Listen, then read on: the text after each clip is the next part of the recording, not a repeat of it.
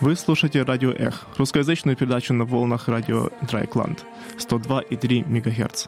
Вы слышите нас каждую третью и четвертую субботу месяца с 13 по 14 часов. Und auf Deutsch können Sie uns jeden ersten und zweiten Donnerstag im Monat von 19 bis 19.30 Uhr hören.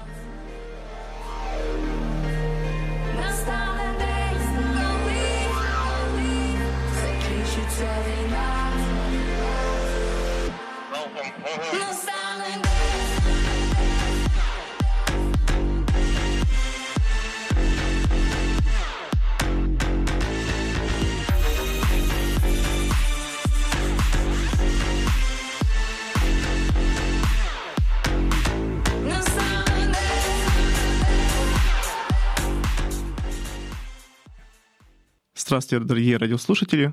В студии вас приветствует Дима.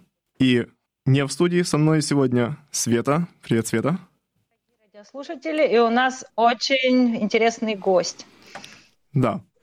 Так, также не в студии. Мы приветствуем сегодня Александра Клименко, нашего гостя из Киева. Точнее, сейчас не из Киева, а из, из-под Киева. Здравствуйте, Александр. Из Украины. Здравствуйте, дорогой Александр. Добрый день. Рад вас слышать.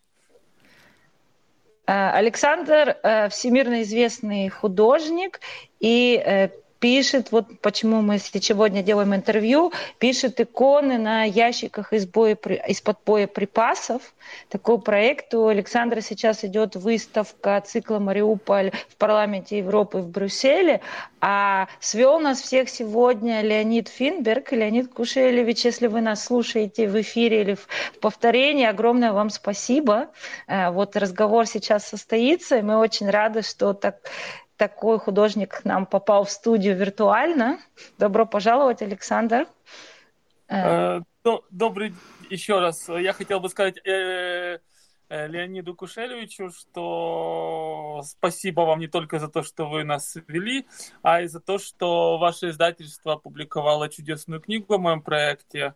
Эм, просто, а, пожалуй, я не ожидал, что оно так хорошо получится. Такой большой, толстый, э, большой форматом альбом э, икон на ящиках спиднобоев э, Соня Атланта, Александр Клименко. И вот, вот спасибо еще и за это. Так, спасибо от нас всех, а мы начинаем передачу. Радиослушатели могут нам писать какие-то там комментарии или звонить во время музыкальных пауз, если есть какие-то дополнительные вопросы. А мы начинаем беседу с Александром. Александр, ваш проект, вот если ваше имя Александр Клименко, София Атлантова загуглить, сразу везде иконы на ящиках из боеприпасов. И этот проект не начался с началом этой войны, он уже идет много лет. Расскажите нам, пожалуйста, подробно о своем проекте? Э, ну, меня обычно спрашивают, э, что ста... кто главный виновник этого проекта, кто, кто, кто. Я говорю, ну это к Владимиру Владимировичу Путину. Вот если бы он на Украину не напал, э, вот если бы он не аннексировал Крым, если бы не была организована бойня на Донбассе, ведь вы понимаете, война вот эта, которую говорят, что там непонятно кто воевал, но это же понятно, кто воевал. Вот. И вот если бы этого всего не было, конечно, в голову мне не пришло писать э, иконы на ящиках э, из-под набоев, на ящиках из-под вооружений, патронов в первую очередь, начало с патронов. Вот. Э, ну, как-то так вышло что война началась. Война началась 8 лет назад, на самом-то деле, а этой, в конце этой зимы. Ну и во время моих поездок волонтерских э, э, в одном из подразделений, это уже осень 2014 года, я увидел как-то так гору этих ящиков из-под патронов к АКМ автомату Калашникова – и меня поразило, как-то так стукнуло, как-то так вот откро- откровение, елки, они жутко похожи на те э, доски, на которых э, пишут иконы э, и писали иконы там тысячу лет, полторы тысячи лет назад, там 500 лет назад. Я спросил этих ребят, бойцов, скажите, пожалуйста, а куда вы эти ящики деваете, что с ними делаете? Они говорят, ну, это пустые были ящики, это крышки, там, ящики. Они говорят, ну, вот, так куда деваем? Делаем из них табуретки. О, класс. Делаем полочки, чудесно. А так в основном ждем, э, делаем, ну, печки топим. Я говорю, слушайте, ребят, подарите мне один, одну, одну крышку. Они говорят, да, пожалуйста, бери. Э, я эту крышку получил у них. Урча, как кот э, с мышкой, добрался домой. Я как-то сразу решил, что туда должна быть икона, она такая еще, крышка закопченная, темная, вот, старая, она долго лежала на улице, вот, долго жила своей жизнью. Я взял эту доску и написал э, старую византийскую икону, и сам поразился, что, что так, что эта икона не современная совершенно. Вот этот новодел иконописный, который ничего с искусством, как правило, не имеет, такой себе на уровне какого-то Э, знаете, матрешки с э, какого-то там продаж на, у нас в Киеве на Андреевском спуске, такие сувениры. А здесь что-то очень интересное и, и хорошее ощущение, что написали там во времена э, палеологов, да, где-то так вот. Э, может, даже еще раньше. Вот. И я такие в музее Бинаки видел. вот. Ну, я брал старую иконографию, конечно. Вот. И возникла идея, э, чтобы не просто были какие-то писать э, вот, иконы, а сделать арт-проект, где в этом арт-проекте говорить о современной постмодерной войне языком, который был распространен на территории Украины, как раз вот на юге Украины в первую очередь. Это же мы понимаем, что вот Мариуполь это еще греческий анклав на самом-то деле, там до сих пор села, где говорят на греческом. Вот. Э, и говорить об этой войне на том языке, на котором разговаривали еще тысячи лет назад художники на территории Украины. Я пригласил двух художников, э, Соню Атлантову и Наталью Волобуеву. Через четыре месяца мы в Софии Киевской, что тоже интересно. Как бы это то, что тысячу лет назад уже было построено. Сделали этот проект, э, презентовали. Э, вот проговорили эту войну на древнем языке, на языке древнего искусства – а потом эти работы стали у меня покупать. Причем покупать в огромном количестве, там, а, за большие деньги. Но мне как-то стыдно стало эти деньги э, тратить на себя. И я пошел в госпиталь к моим друзьям. Это волонтерский э, перший добровольчий мобильный шпиталь имени Парового. И предложил им, чтобы этот проект э, им чуть-чуть помог. Вот. Ну вот с тех пор он чуть-чуть помогает, так что три года перед э, основным вторжением, это с, по 18 по 22 год, этот проект обеспечивал госпиталь на 90-97%. Это не маленький госпиталь, там, э, я не знаю статистику сейчас, пока ее нету, но вот до войны это где-то около, до, до вернее, в первой стадии войны первой стадии вот этой войны на Донбассе. Это около 60 тысяч пациентов, это 500 врачей, 49 локаций. То есть это довольно большая, серьезная организация, серьезные люди работают там. Вот. Э, сейчас, конечно, меньше, много людей других донатят, и это очень хорошо, поэтому как-то мы ушли больше в тень. Э, вот. И я мог опять вернуться к теме более концептуального искусства, э, больше писать просто живопись э, и рефлексировать опять же на вторым этапом этой войны. Поэтому появился Мариупольский Дейсис, который сейчас вот представлен был в Европарламенте. А этот э, Мариупольский э, цикл, это тоже иконы или это уже э, новые, новые картины нового стиля? Э, и снова на, все еще на э, крышках от ящиков от боеприпасов или уже новый материал и новый вообще концепт? Нет, это опять же тема иконы присутствует, просто это цикл в, э, цикл в проекте. Там я очень сделал интересную вещь, я попытался совместить э, э, классическую э, классическую икону и э, э, зарисовки лунного пейзажа Мариуполя. То есть то, что мы сейчас видим, то, что мы сейчас э, э, можем увидеть э, разрушенный город, это такие рисунки углем, зарисовки, ну так не, не только я, а мы с Соней Атланта, потому что сейчас проект, где работаем мы вдвоем, то есть Наталья Волобуева вышла, остались мы вдвоем, и вот к нам опять присоединился еще один художник недавно, пару недель назад, то есть ну, как бы у нас так оно э, происходит. Да, так вот вернусь к проекту, э, это рисунки углем, э, Э, вот этого того, что мы видим, того, что мы можем увидеть э, на улицах Мариуполя, это и плюс это очень такая традиционная, опять же, византийская икона, та икона, на которую, которая была, как бы Мариуполь это же греческий город раньше, и вот там вот она очень, она такая очень византийская.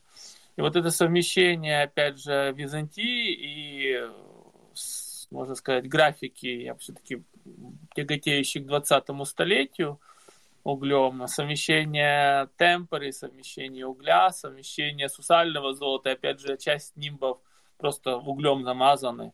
Вот, э, вот этот какое-то совмещение несовместимых вещей, которое я изначально пытался в этом проекте пробить, потому что это совмещение Э, ящиков э, с подоружия, которые являются как, ну, ну, это вещи несовместимые, иконы, да. Вот, совмещение современного, современной войны того, на котором разговаривали тысячу лет назад художники. Вот, вот это вот тоже я попробовал совместить, вещи, которые, казалось бы, несовместимы. Это классическую Э, икону и э, быстрые, очень эскизные э, такие вот э, зарисовки, э, этюдные зарисовки вот этого разрушенного э, в ходе боев города. Да, очень интересная, глубокая идея. И мы немножко тогда, э, значит, забегаем вперед. Сейчас идет выставка в Брюсселе, да, в Совете Европы, именно этого цикла Мариуполь. Как получилось? Как, как, как выставка, как этот цикл доехал до Брюсселя уже? Ну, начнем с того, что как он появился э, ровно 7 лет назад, э, у меня э, этот э, мой проект экспонировался в Мариуполе. Э, мне очень этот город понравился. У меня вообще мой род с юга Украины. И э, вот э, как-то мне вот юг Украины с э, черешнями, там, морем, степными ветрами, с каким-то неимоверным теплом, с вот этой степью, которая имеет миллион оттенков, каждый запах имеет миллион своих оттенков, и ты сидишь и просто можешь дышать часами, да, вот это все вдыхая. Этот э, солнечный, как мне показался, городок, между прочим, с чудеснейшим французским, э, с французской э, кондитерской, где мне говорили, вот такие точно, такое вот точно пирожное вы можете в Украине, нигде в Украине не, не, не, не, не сможете есть, а только в Париже. Я потом был в Париже, я сравнивал, да, вот только в Мариуполе есть такие, были такие вкусные пирожные. Вот это какой-то светлый, чудесный, казалось бы, чудом избежавший э, судьбы Донецка и Луганска город э, с совершенно приветливыми какими-то душевными, добрыми людьми. И вот семь лет назад, весной 2015 года, произвел на меня неизгладимое впечатление. Вот. И вот когда начались бои, я первые несколько недель работал в госпіталі в першому добровольчому доброволь, першому добровольчому мобильному шпитале имени Пирогова. А потом, когда уже появились профессионалы, я же как бы водитель непрофессиональный, там надо было работать на эвакуациях, появились профессиональные водители, я работал тоже охранником базы, появились профессиональные охранники базы, то мне уже можно было отправиться в место, куда я вывез свою семью в первый же день войны, рядом под Киевом, и начать работать над этим циклом. А, ну, его уже начала моя жена, а я только уже присоединился и продолжил. Я думал вообще на базе работать, но как-то так вышло, что сложно. Это надо или воевать, или лечить, или э, заниматься искусством. Вот. И время от времени я то я приезжал, то э, на базу, то обратно возвращался в госпиталь. Ну, а жена все время работала, Соня Атлантова, это моя жена. Вот как-то так и э, создался этот цикл. И вот сразу заинтересовался им наш министр иностранных дел. А, вот ему как-то этот э, проект, то, что называется, зашел. И предложил э, выставить его в Европе. Ну, мы согласились. Вот, и как раз вот первое место планировалось э, сделать в Европарламенте. Но когда уже собрался вести в Европарламент, Киевская, Э, бригада теробороны Киевской области сказала, ну, э, парень, ну ты же все-таки у нас на нашей территории его делал, давай мы выставим у нас. Вот, я его выставил специально в Белой Церкви, тем более, что я рядом. Это моя тоже благодарность этим людям, потому что они, как раз эта бригада, обеспечила порядок в Киевской области во время вот этих жутких боев. Более того, огромное количество бойцов этой теробороны, не умея воевать, вступили в бой. И, в принципе, я считаю, что это именно они спасли, ну, одни из тех, кто спасли тоже, вот э, в том числе.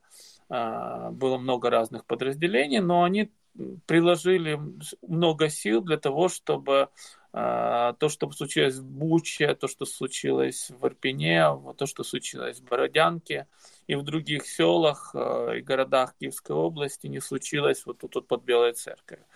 Вот. Много людей погибло. Вот, собственно, это моя благодарность, потому что я знал, что работая в Киеве, работая там под Ирпенем, а, я знал, что моя семья в безопасности, что моя дочка моя жена спокойно могут жить, спокойно могут, э, жена может работать, а дочка э, спокойно может э, переживать за мое здоровье. Вот так вот. А дочке ну, сколько лет? А, дочке 13. А, ну, ребенок. Да. Вот. То есть у меня трое детей. Вот. Так что, ну вот семью я вывез сюда. Я решил в Европу, э, в Европу не вывозить э, по, по нескольким причинам. Одна из них именно проект, потому что мы должны его были делать. А сложно с автором работать, если они находятся в разные, по разные стороны границ. Вот. Ну, тут вроде вообще очень тихо, тут время от времени просто пролетали крылатые ракеты над этим селом. Рядом неподалеку бомбили аэропорт. Э, ну, собственно, собственно и все ну, где-то рядом там еще накрывали какие-то объекты вокруг, там еще сбивались ракеты, но, в принципе, можно сказать, что по меркам э, Украины это совершенно тихое и спокойное местечко. Тут даже рядом в соседнем селе делают козьи сыры, одни из лучших в Украине. Где-то неподалеку оказалось чудеснейшие э, вина делает, так что, э, в принципе, в принципе, вот знаете, как-то так, э, час, час дороги, и ты попадаешь совершенно из ужаснейших каких-то там разбомбленных и уничтоженных э, сел и городов в райские места. Вот. Ну, они относительно райские, потому что в каждом селе уже погибшие люди есть.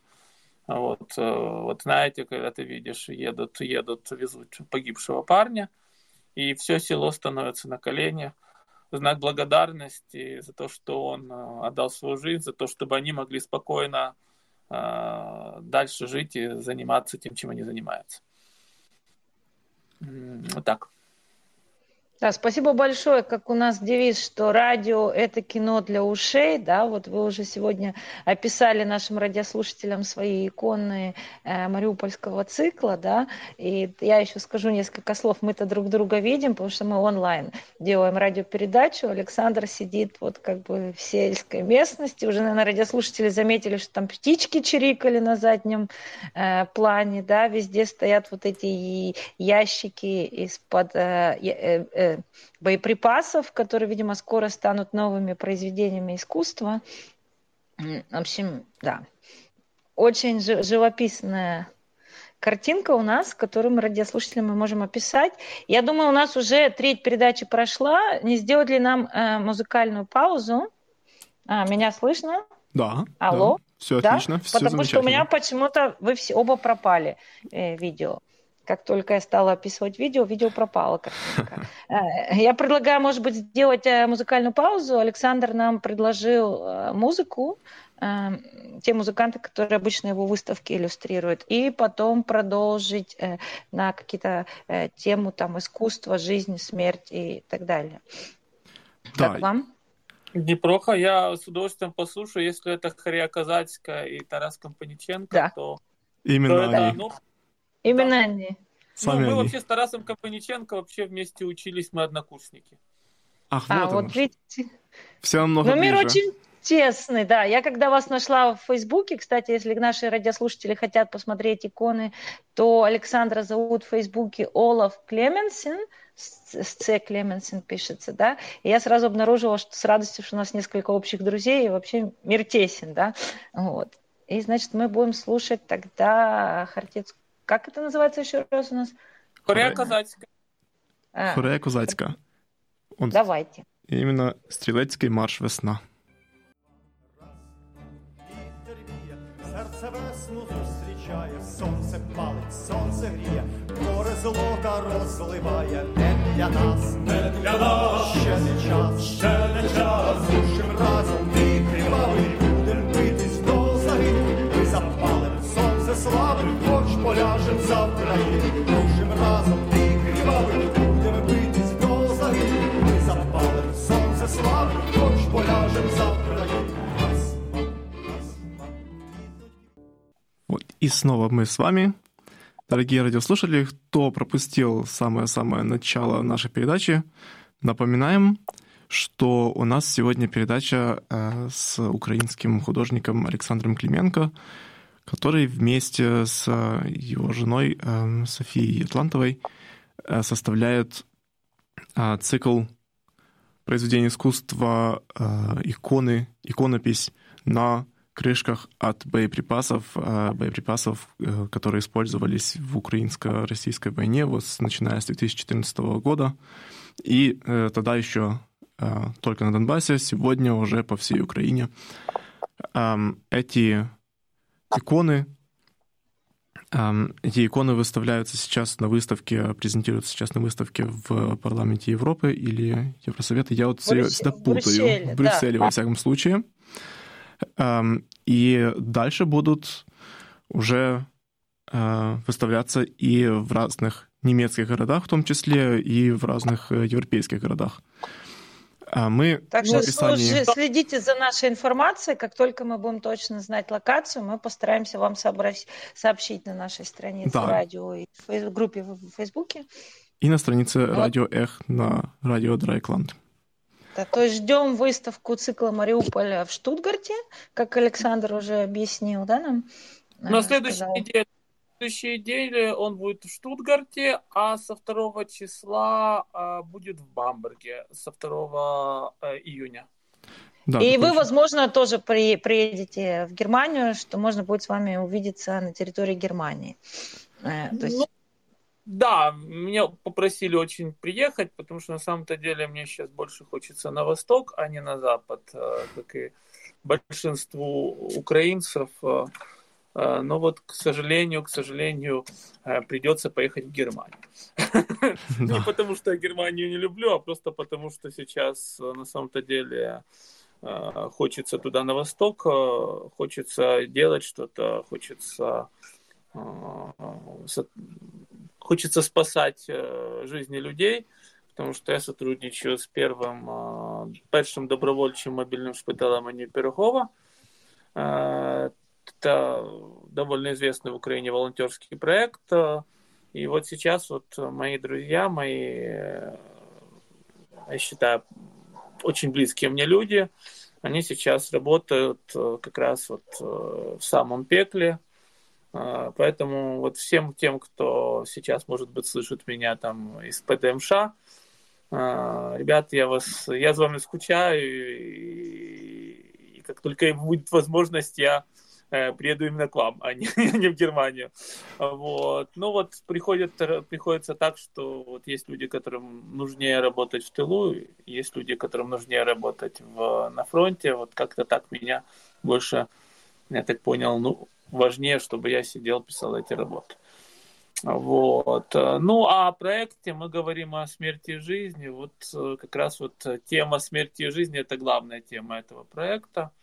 Собственно, изначально с первой же выставки вот как раз вопрос превращения смерти в жизнь, и это был главный вопрос э, на уровне символа, а потом он стал на уровне уже реально, потому что этот проект стал спонсором госпиталя и превращение смерти жизни не только символически, но и реально.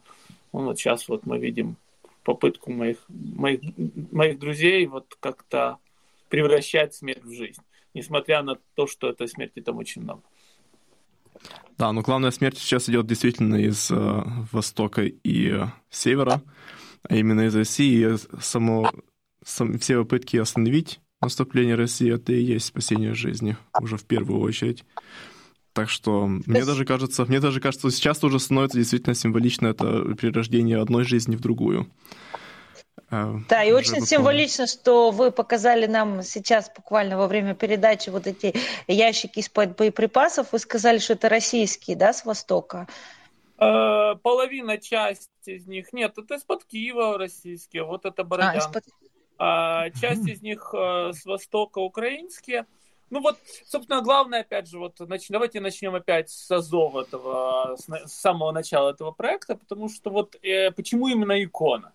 А почему не там что-то другое? Почему там не изображение лебедей или там а, вот есть в украинской народной картинке там казак и девчина біля криниці, казак и девушка возле колодца, да? А почему именно икона? Ну, мое мнение, что вот тема, как раз вот икона в украинской культуре, это и есть э, такой всем украинцам понятный символ э, победы э, жизни над смертью. Вот, опять же, довольно понятная вот этот вот символика, символика ящика из-под вооружений, вот, это символ смерти.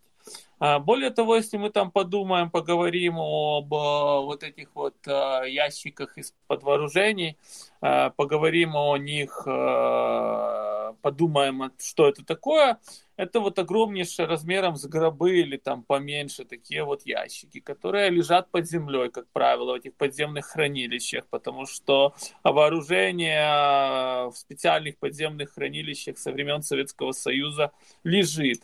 Многие эти ящики, вот у нас был ящик 1937 года. Вот. Многие, да, большинство из этих ящиков сделано еще в советское время, какой-то 87 75 64 58 да. Вот. И вот эти вот ящики, как гробы, десятилетиями лежат.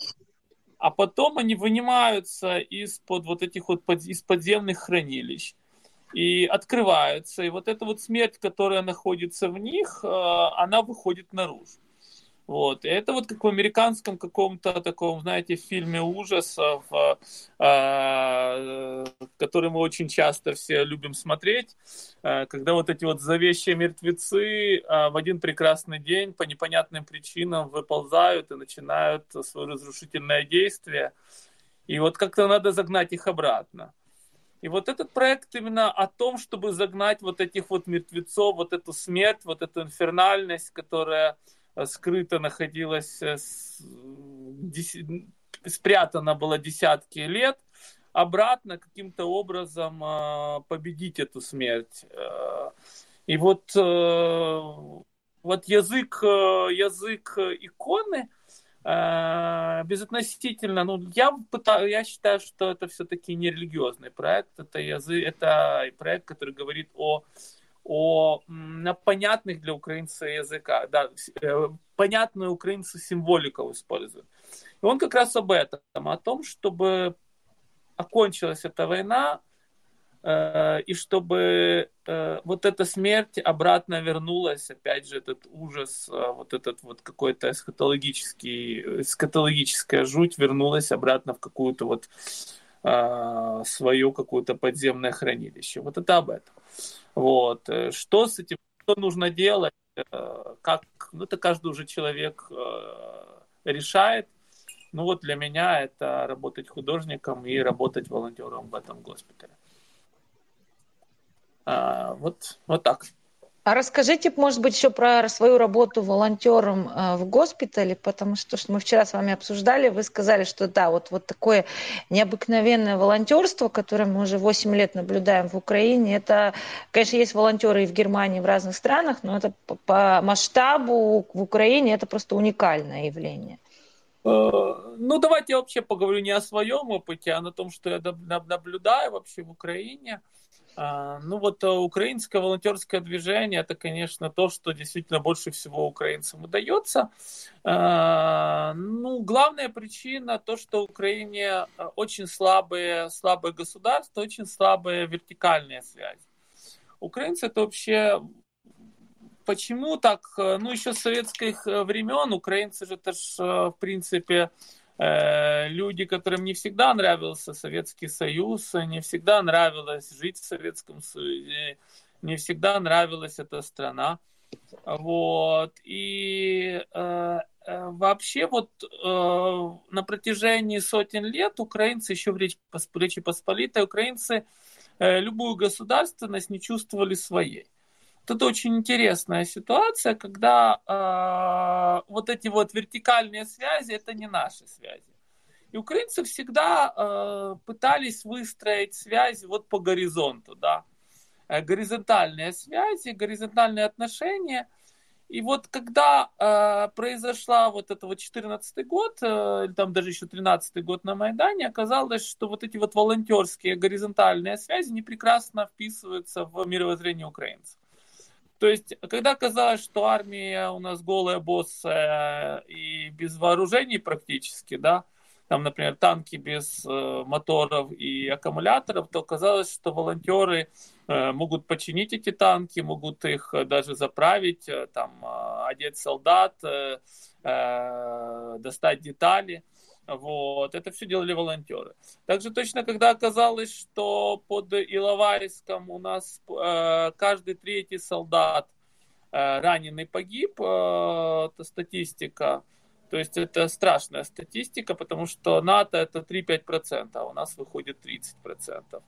Э, то вот появились, э, появился госпиталь, первый добровольческий госпиталь имени Пирогова, который э, стал работать именно для того, чтобы этот процент уменьшился. И там стали работать чудеснейшие врачи, одни из лучших врачей, или даже лучшие в Украине. Кстати, вот вчера, нет, вчера, нет, сегодня умер один из лучших врачей нашего госпиталя, Виктор Белиловец. Он вернулся за то и не выдержало сердце. Вот, так что вот сегодня для меня очень трагический день. Вот я узнал об этой смерти. А, вот, и... Нет, вот, и вот так вот, вот так вот э, происходит. То есть э, вышло так, что вот эти вот горизонтальные связи, они в Украине работают. И, пожалуй, волонтерство, вписавшись в вот эти вот горизонтальные связи, оказалось, что то, что украинцам удается лучше всего. Вот, э, например, создать э, без, без единой копейки стартовых денег госпиталь, который вылечит 60 тысяч пациентов, там, одеть десятки тысяч солдат, да. Причем вы же понимаете, что Украина это очень бедная страна, и у людей денег немного, то есть сбережений практически ни у кого нет. Или там, например, купить там в каждое подразделение там каждому солдату бронежилет, там, одеть ему хорошие ботинки, там, и кучу-кучу всего. И это в этом всем сейчас задействовано огромное количество населения, практически вся Украина занимается тем, чтобы обуть, одеть, обуть, накормить армию, вот, и даже частично вооружить. А, и вот э, как-то так, это то, что нам удается, то, чем мы можем гордиться волонтерство, и тот опыт, который мы можем делиться со всем миром. А, поэтому и мой проект это не только о войне, не только о превращении смерти в жизнь, но это еще и рассказ об опыте, Э, когда искусство не просит гранты, да, а когда художник не просит э, деньги на то, чтобы его поддержали и помогли. А когда два художника там на 90% обеспечивают госпиталь э, потребностями. Вот. Э, и э, о том, как этот госпиталь Э, спасает десятки тысяч людей. Вот Путин хвалился, что в Сирии русские, рус, Россия вылечила 130 э, тысяч человек. Так вот, выходит госпиталь, вот этот вот без денег, он вылечил более 60 тысяч пациентов. То есть по мощи, это как по сути, как вот это волонтерский один проект, это как пол России выходит. Я вот. только один проект. Один вот. проект. Один проект, да, вот один проект, э, который начинался с того, что нужно было 60 тысяч гривен э, для того, чтобы запустить первую операционную, мобильную операционную, и с трудом их достали, понимаете? потому что денег не было. Э, вот. А сейчас это уже десятки, десятки машин, десятки врачей, и очень эффективная работа. Причем интересно, что волонтерские проекты, а вообще волонтерство это вещь бестолковая довольно, потому что люди, знаете, вот это такой хаос, да, из этого хаоса рождаются отношения человеческие. Но оказалось, что в реалиях Украины это гораздо более эффективное средство, э, чем, э, чем э, государство, потому что без вот этих волонтерских всяких волонтеров и добровольцев, да, в принципе, мы даже Киев бы не отстояли, потому что если вы э, обратите внимание, то все это теробороны, это все то же самое, это те же самые связи людей, которые вот собрались и начали воевать там, да, э, какие-то люди, которые там э, какие-то, э, вот одна из причин, почему русские солдаты лютовали под Киевом, потому что все население организовалось и давала информацию, сам организовалась и давала информацию украинской артиллерии, которая накрывала бесконечные русские колонны. То есть без ничего, то есть сами организовались, сами э, организовались под сеть разведчиков, и по сути каждый житель э, Киевской области был разведчиком, который э, сообщал о передвижении русских частей там одна бабушка помогла накрыть, там, накры, благодаря ей накрылось, по-моему, 100, 100 единиц русской техники. Просто старушка сидела, и, и вот, вот она была центром, э, одним из организаторов. Это по всей Украине. А, вот, поэтому, и это было неожиданно для россиян, не ждали, что придут же русские солдаты, что они будут освобождать, а тут население, которое активно воюет всеми средствами, которые возможны. То есть э, это было неожиданно, это было тяжело, это было, ну, как бы, это был шок, это был шок. На самом-то деле это был шок. Э, ну вот и волонтерство это как раз, это, это как раз, э, я считаю, что это, это гордость Украины. Вот.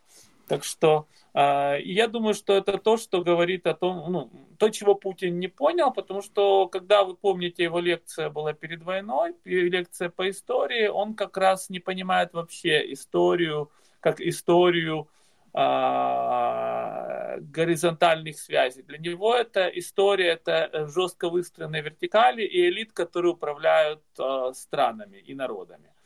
И он не учел именно вот этой э, готовности украинцев буквально в первые же дни э, собраться, сплотиться, организоваться, выстроить, там, поставить блокпосты в каждом селе, вот, э, достать оружие, очень часто не совсем законным путем, вот, и воевать до последнего патрона на подступах к Киеву. И не дать прорваться даже Киев русским войскам. То есть для Путина это государство неудачное, потому что власть довольно слаба. Вот, вертикаль власти в Украине практически не работала. Поэтому, я думаю, одна из причин, почему он решил сорганизовать вторжение, потому что, исходя из его представлений о том, что такое государство, здесь государства уже нет. Э, но оно казалось, что оно есть. А потому что люди способны самоорганизовываться, да, и это он не учел, потому что его, в этого в картине, его, в его картине мира этого нету. Абсолютно нет. Вот если вы посмотрите путинскую картину мира, э, и, кстати, когда он говорит, э, апеллирует к Толстому, вот как раз э, Толстой, как раз это главный антипутинист русской культуры на самом-то деле, если мы будем говорить о Толстом. Он как раз же его пафос вот этого объединения народа, да, вот «Войну и мир» почитаем, мы вспомним, что он говорил именно а, о том, что э, великие личности не делают историю, историю делают народ. Вот. И это очень, это очень, на самом-то деле, очень Путин гротескно выглядит в этом всем контексте защиты русской культуры, которую на самом-то деле он уничтожил в Украине. И русской культуры больше в Украине не будет. И главный виновник это Путин. То есть э, единственная причина, по которой уничт... будет, не будет украинской, русской культуры в Украине, это агрессия Путина. То есть не будет в ближайшие, думаю, там, годы, скорее всего, русского языка. Не будет э, ни Пушкина, ни Лермонтова, ни Толстого, ни... И это, ну, это вот стихия, да, это тоже уже, он, он включил стихийный процесс дерусификации, который, который бы не, не десятки, а то и сотни лет э, мы бы жили вот так вот с Пушкиными на улицах. К сожалению, этого уже не будет э, э, для тех людей, которые, к сожалению, для тех людей, которые любят русскую культуру и которые в этой русской культуре на территории Украины выросли. Но вот, вот так вот естественный процесс вот такой сейчас. Да, и Пушкин стал из символа русской культуры символом русского империализма, колониализма и захватнических войн. И это все благодаря Путину, кстати, вот благодаря ему. То есть, э, ну, это, это, конечно, кошмарно, когда начинаются э, войны, переходят войны культур. Но опять же, это его дискурс, он пытался перевести эту войну в войну культуры. Вот он ее перевел. И русская культура в Украине, скорее всего, проиграла. Вот, вот так. Ну Мне... что, у нас уже пять передач, большая часть передачи закончилась. Предлагаю я, как всегда, музыкальную паузу. Да, уйдем в небольшую музыкальную паузу. И эм, эм, снова с Хореей Казацкой, то есть мы остаемся в нашем модусе э, премодерного э, музыкального сопровождения. Тема у нас сегодня тоже смешание, э, смешение постмодерной Украины и... Э, традиции. Есть, да, и традиции вот таких вот премодерных и даже древних. Э, и вот э, если техника нас не подведет, как она очень любит не только нас, но и в наше, э, в наше время сегодня это делать, собственно, происходит со всеми, вот, то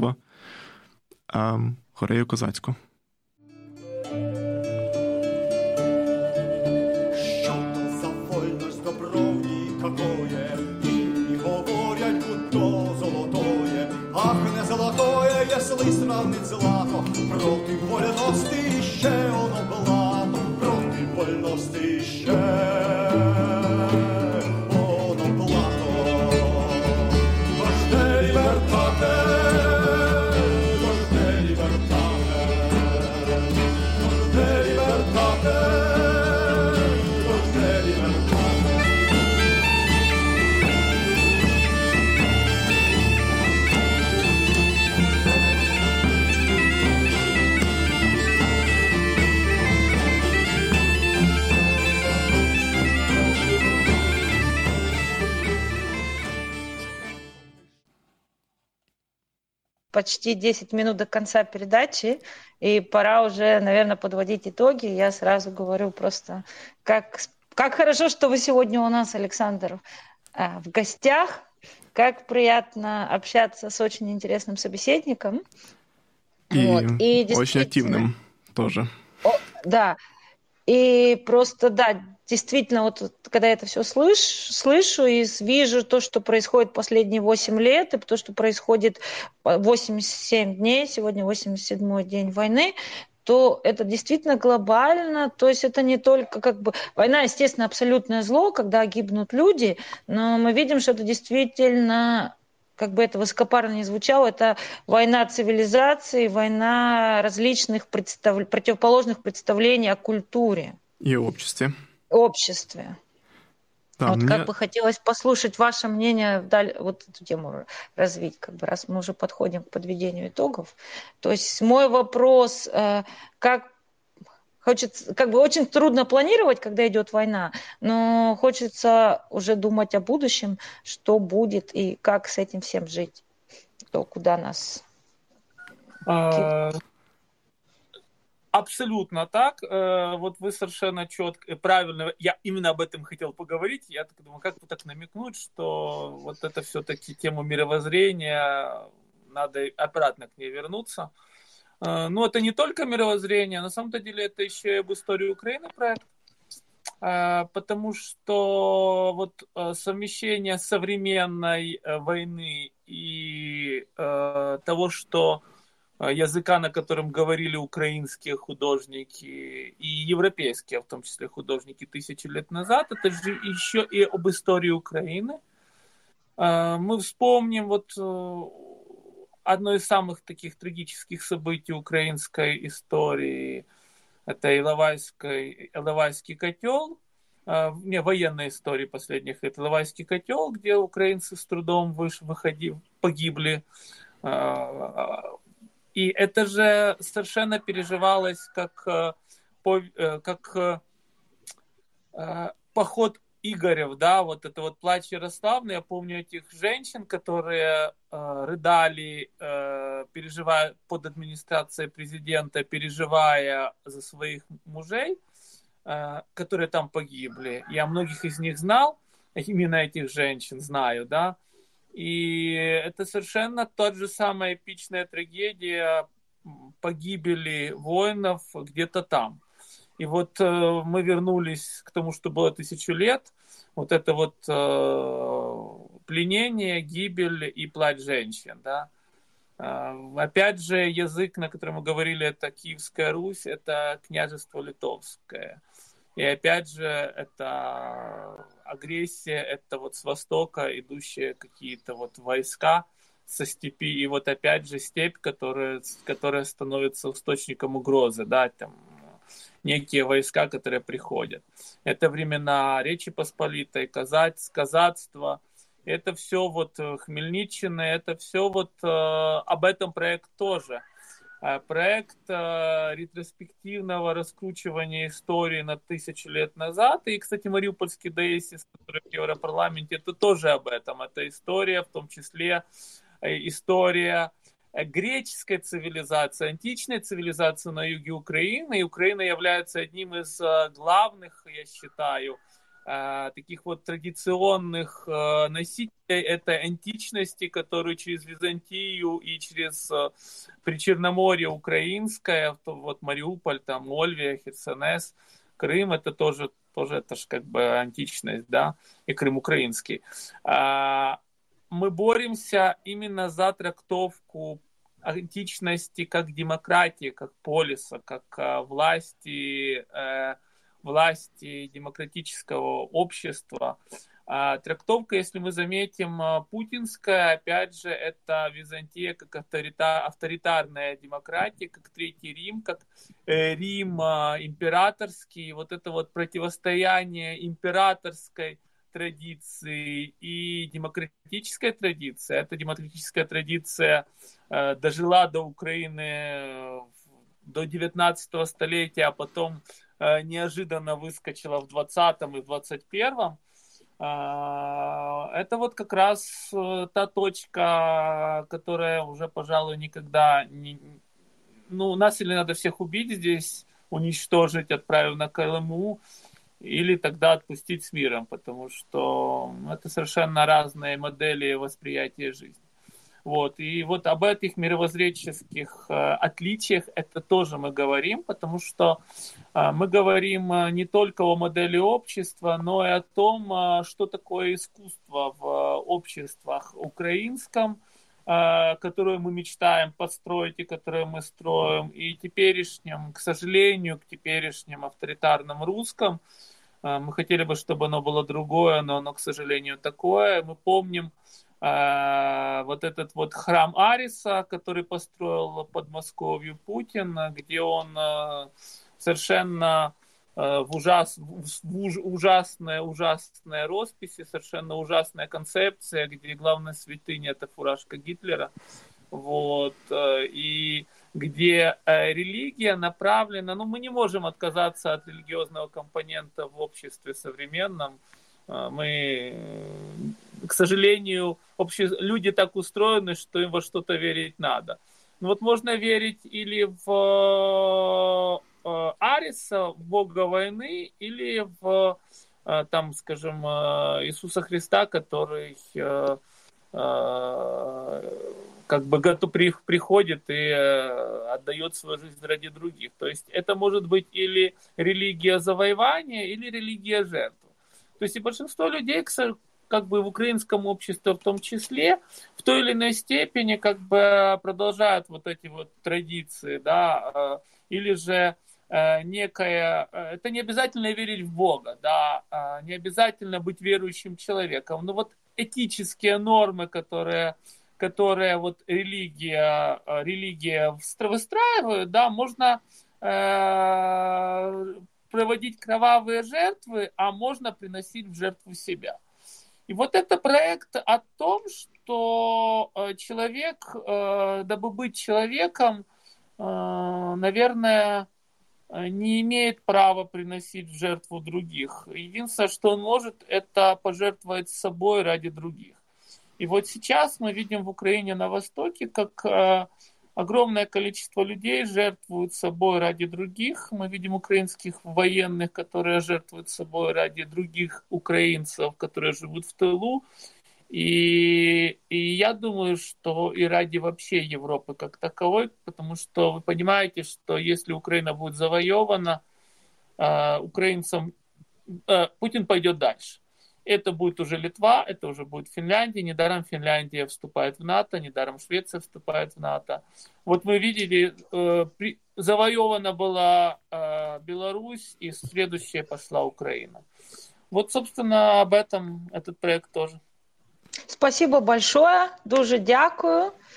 Дуже приємно Э, что вы в студии. У нас передача, к сожалению, совсем, совсем подходит к концу, поэтому я хочу нашим радиослушателям напомнить, что у нас в студии сегодня был Александр Клименко, и что он, вы можете следить за творчеством Александра на Фейсбуке, его страница Олаф Клеменсен, и также можно просто гуглить и смотреть новости о проекте. И мы постараемся э, в наш, на нашей странице Радио Драйкланд и на нашей странице нашей группы Радио Эх э, в Фейсбуке э, публиковать информацию об актуальных выставках Александра. Да, вот ожидаем на следующей неделе выставку в Штутгарте, потом в Бамберге.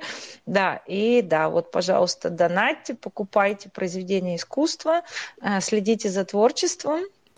Да, стоит, Большое э, спасибо, стоит... что вы были с нами в эфире. Слава Украине! Я еще хочу сказать, что есть такой сайт medbat.org.ua, и там как раз вот о моем проекте есть страничка и о госпитале, которым помогает э, мой проект, тоже много сказано, то есть э, это тоже можно зайти посмотреть. Да, мы ждем от вас ссылок, и потом мы, естественно, выставляем передачу онлайн, и тогда вот ссылки, на, о которых мы сейчас говорим, мы опубликуем там в описании передачи. Да, и все деньги, которые будут собраны на выставках, пойдут на, э, на пользу э, волонтерского госпиталя имени Пирогова, который будет спасать людей э, в этой ужасной чудовищной войне. Благодарю он спасает. Он будет, он спасает. Он уже Он уже спасает может и будет спасать, продолжать. может Да. быть, да. То есть И можно, будет спасать дальше. можно соединить приятное с полезным и даже стоит. Да, на этом мы заканчиваем нашу передачу. В студии с вами были сегодня Дима и Света. И в гостях у нас был худо- украинский художник Александр Клименко. Огромное спасибо, дякуємо. И я надеюсь, это была первая, но не последняя встреча у нас. Я тоже надеюсь. Э, До свидания и до встречи. И э, спасибо вам, что пригласили, потому что всегда очень приятно общаться с умными, интеллигентными и э, светлыми людьми. До свидания. Аналогично. Огромное спасибо, до новых встреч и творческих успехов и окончания войны.